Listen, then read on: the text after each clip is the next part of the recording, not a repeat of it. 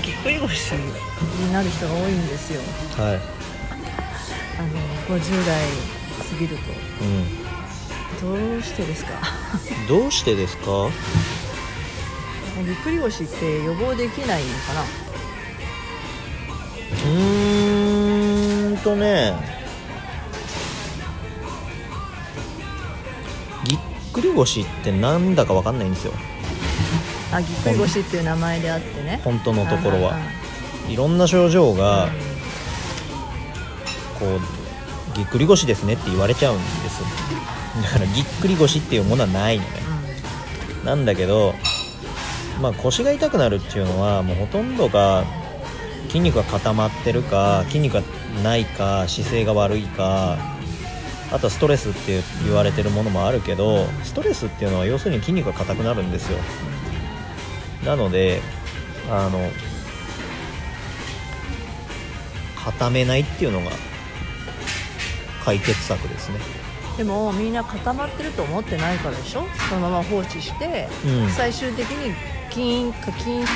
固まっちゃって動かなくなっちゃうじゃない緊張状態が、えー、とす最大限になっちゃう感じでしょうですね戻らなくなっちゃう、はいだからってことは日々戻しておけばいいっていうことじゃないんだ、そうですねうだからん、何すればいいの具体的には何をしたらいい具体的にはのだからニュートラル化ですねいやそのニュートラル化もすごいその元の状態に戻すっていうのが大事で元の状態っていうのを知ってるっていうことが大事でそうだね絶対で自分自身の今の現状っていうのを知ってるっていうのが大事でいや今の自分の現状ももしかしたらニュートラルじゃないのかもしれないよねうんだ大体ニュートラルな人はそもそもいないんでなそうだよねほぼだからよくお風呂入ってほぐしましょうとかストレッチをしましょうって言ったらそういう人はやってると思うんだよだけどになっちゃうじゃんうんぎっくり腰にうんってことはその自分のニュートラルが実は本当の本来のニュートラルじゃないんじゃないまあそれもそうだしあとはその筋力が足りないでなっちゃう人もいるしあとはその筋力が足りないからよく背中がぎっくり腰とかね腰が弱いんですってなるとお医者さんにねあ腹筋をしたらいいって言われることがよくあるうん意味ないんでやめてもらった方がいいですね基本的にはだってみんな腹筋運動をすると腰痛くなるってよく言う言う謎のこと言う人いるじゃん、うんだから腹筋しない方がいいですよあそれは具体的にはちょっとここでは音声だけでは伝えられないけどうん正しいで、まあ、正しい腹筋運動じゃないからじゃない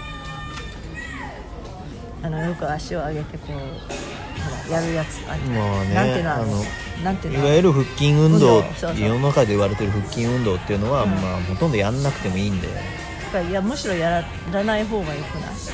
私昔体操部ではい中学生の時、はいえっとなんていうのそういう筋トレをなんて言ったんだっけ基礎の運動みたいなことで必ず毎日やらされた中に、うん足首を持ってねうんそのまま寝る相手が足首持って、でなんていうのくのくの字にして膝を立ててか、うんで寝て起きるみたいなのをやったんだよ、うんあれって良くないんじゃないと思ってどこに力が入るってさお腹腹筋じゃないじゃん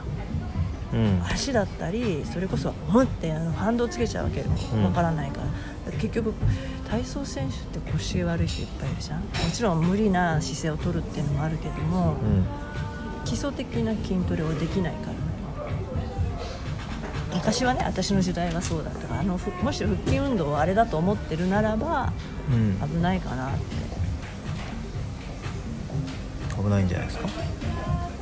今スポーツクラブで少し足首を上げるようなほら台みたいなのあんじゃんはいはいまだそれの方がいいかもしれないでもそれだとしてもあの上に向かっていく時やっぱ腰に力入れてる人いっぱいいるなただ大体やり方が分かってないからじゃないですか見 よう見まねでやるからで前教えてもらったじゃん腹筋運動はこのこういうやり方をしなきゃ意味ないって言って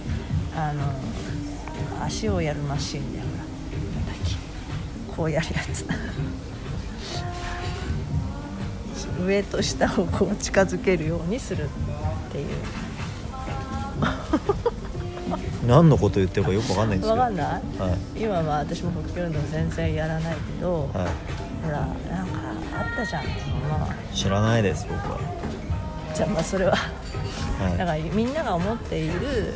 帰運動ははややれても意味ないしやることによって腰痛くなるよねいことはあると思いますよ、だからじゃあぎっくり腰にならないようにをするにはだからぎっくり腰にならないようにするにはその腰にアプローチしてもダメなんでそうどアプローチするべきみんな腰をやるっつって腰がどうのこうのって言いますけどあの腰の筋肉がとか腹筋がとかって話じゃないことの方がほとんどなんで、あハイキングだよねうん背筋がとかなんかいいわゆる一般的に言われてるようなことじゃないことの方がほとんどだったりするのであのぎっくり腰にならないっていうこれだっていう方法はないんですけどで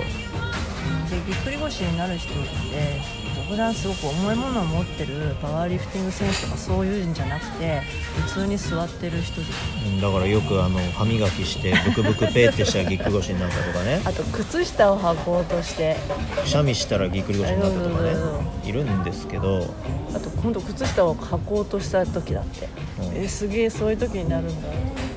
うんまあだからそれになるっていう時点であなんかが間違ってるんで何かがどこかがでなった時に初めて間違ってたんだっていうのが分かるっていう話ですねそれ嫌じゃんぎっくり腰にならないと間違ってることに気がつかないって言ったらでもぎっくり腰になった人は大体整形外科なり整骨院とか整体に行くと思うんだよなうんうんいくでしょうねそしたらまた元に戻って同じことになるじゃんだから癖になるっていうんですけそどう癖って癖じゃないんだよね癖じゃなくてそもそも治ってない同じし同じことやるその原因が治ってないからなってるんであってあその原因はいろいろあるからそこは自分で見直してみましょうよってことでいいですかそうですねだから原因が分かんないものは分かんないんでうんいろ今んなのいろんな原因があって、うんその原因によってなってるのでみんな似たようなぎっくり腰と言われる症状をしてますけど、それぞれ原因が違うから、原因を分かりましょうそうだねから自分の体の現状を知りましょうっていうところですね、はい、わかりました、はいだから多分整形外科行ってもその痛みを治すぐらいで自分の体の元の状態に戻すまでは絶対にやれないしやらないからうん、ねだから整形外科行ったらレントゲン取ります よねレントゲン取って腰の骨には何も問題がないと言われるじゃないですか、うんでも俺は腰が痛いんうだよと、んそうそうでそうなって初めてじゃあうん背骨自体には問題がないですねって話になってじゃあ次の原因を探しましょうってなってくるんで行くことに全く意味がないとかってことはないんですけど、だからその後だよ大事なのだからなんかそこの後に電気治療みたいなの始まってて、う電気治療には意味ないなんていうのも書いてあったよなんか電気治療に意味がないということではなくてその症状に対して対処があるので症状に対して対処あはいはのいその対処が間違ってる場合あは意味がないです意味がある対処法はあるんで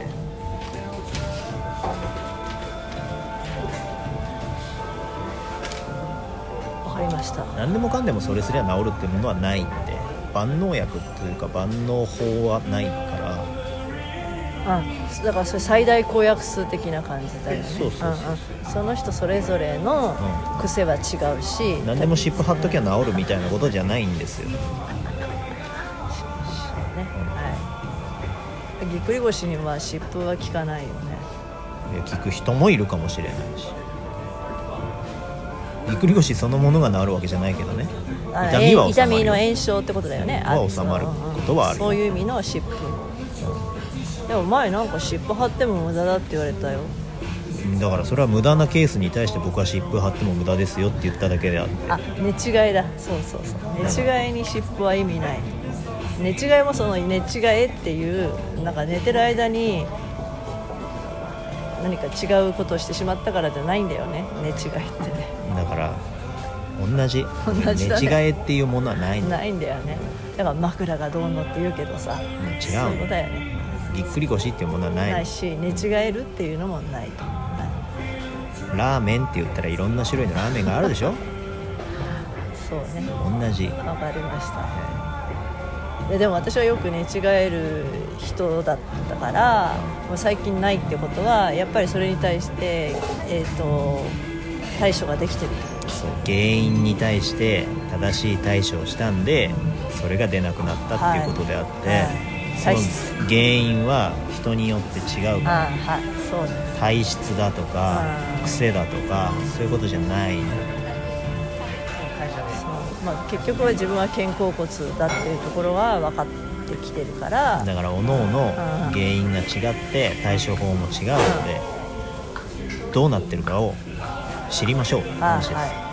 何時自身を知れそうです以上はいはいどうもありがとうございます、はいどうも